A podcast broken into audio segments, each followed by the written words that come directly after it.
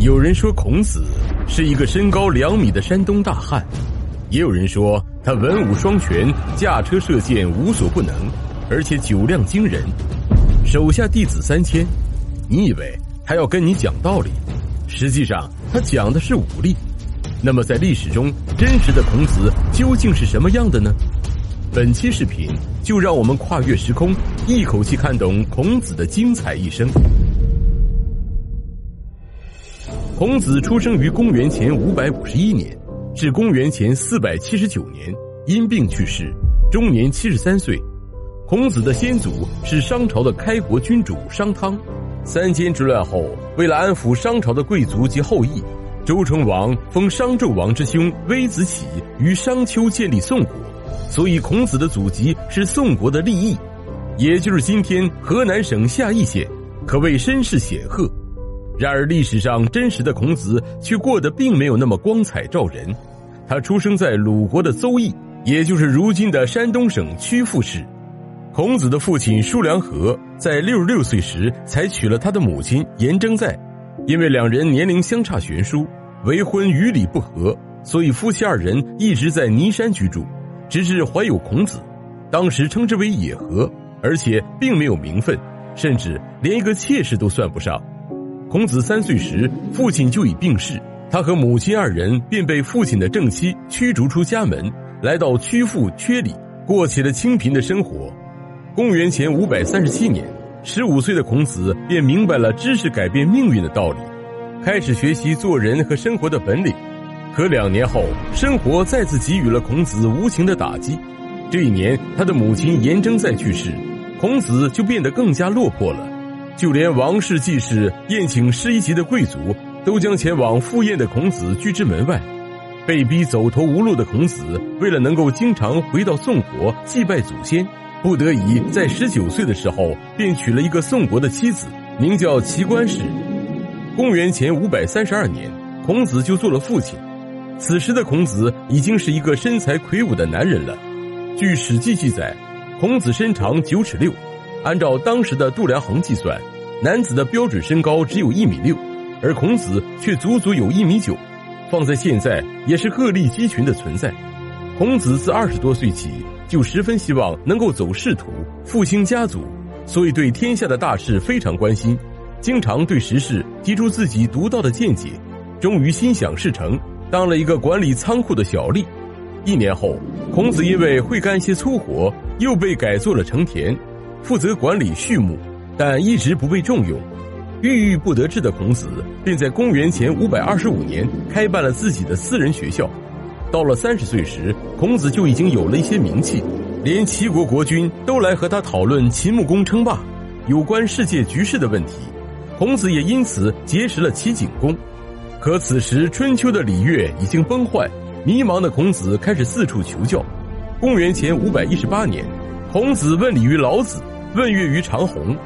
一年后，鲁国发生内乱，鲁昭公被迫逃往齐国，孔子也因此跟随鲁昭公到了齐国，并受到了齐景公的赏识和厚待。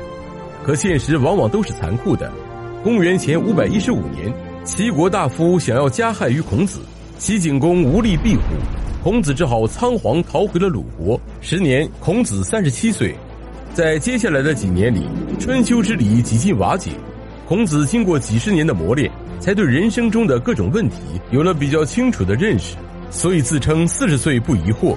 到了公元前五百零四年，季氏家臣杨虎擅权日重，孔子不愿意在家臣掌政的国家为官，于是便退隐修筑了诗、书、礼、乐，带着众弟子开始游历各国。四年后，五十一岁的孔子终于实现了自己的报国之愿，被升为了鲁国的大司寇、摄相士。七日尔诛少正卯，暴尸三日，鲁国因此得以大治。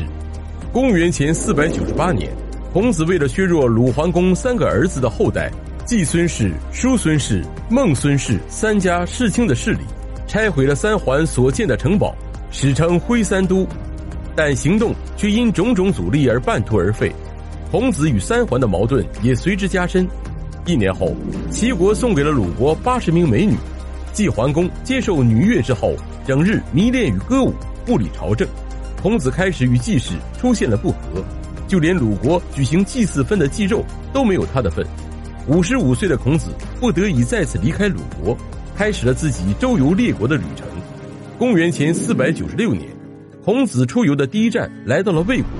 魏灵公一开始非常尊重孔子，按照鲁国的俸禄标准，给孔子一行人发放了俸禄，但就是没给他什么官职，也没让他参与政事。一年后，因为有人在卫灵公面前讲孔子的坏话，卫灵公便开始对孔子起了疑心，还派人监视他们师徒一行人的行动。孔子只好离开魏国，回到了鲁国。公元前四百九十三年，孔子一行人再次出行，先后游历了魏国、曹国、宋国、郑国，直至陈国。但陈国国君害怕孔子离开后被他人所用，又不想背负杀害圣贤的罪名。于是便派了一些罪犯，将孔子师徒围困在前不靠村、后不靠店的荒野之地，绝粮七日。最后还是弟子子贡向楚人求助，孔子师徒一行才免于一死。一年后，六十岁的孔子再次途经郑国前往陈国，但却在郑国都城与弟子失散，独自一人在东门等候弟子前来寻他，因此被人嘲笑颓丧的样子如同丧家之犬。在接下来的八年里。孔子并没有因为他人的言论而放弃自己的理想，先后到访了蔡国、叶国、魏国，直到六十八岁时被其弟子迎回了鲁国，结束了自己十四年的游历生涯，继续从事教育及整理文献的工作。公元前四百八十二年，孔子已经七十岁了，他的老婆、儿子和最心爱的弟子颜回都已先他而死，孔子感到十分悲伤。他称自己这时已经能做到随心行事，还可以不逾越规矩。两年后，孔子的另一个得意门生子路死于魏国内乱，还被剁成了肉酱。经过这一系列的打击之后，孔子自知已时日无多，与弟子子贡见了最后一面。公元前四百七十九年四月十一日，孔子患病不愈而卒，终年七十三岁，葬于鲁城北泗水岸边。孔子的一生可以说充斥着无数的失败和无奈。在十几年周游列国、推广儒学的过程中，他屡屡碰壁，经常惶惶然若丧家之犬。然而，就是在这样艰难的境况下，他依旧秉持着理想，明知不可为而为之，育有弟子三千，其中贤人七十二，为中华文明留下了宝贵的精神财富。喜欢的小伙伴，请点击加关注，在评论区留下你喜欢的历史人物。我们下期见。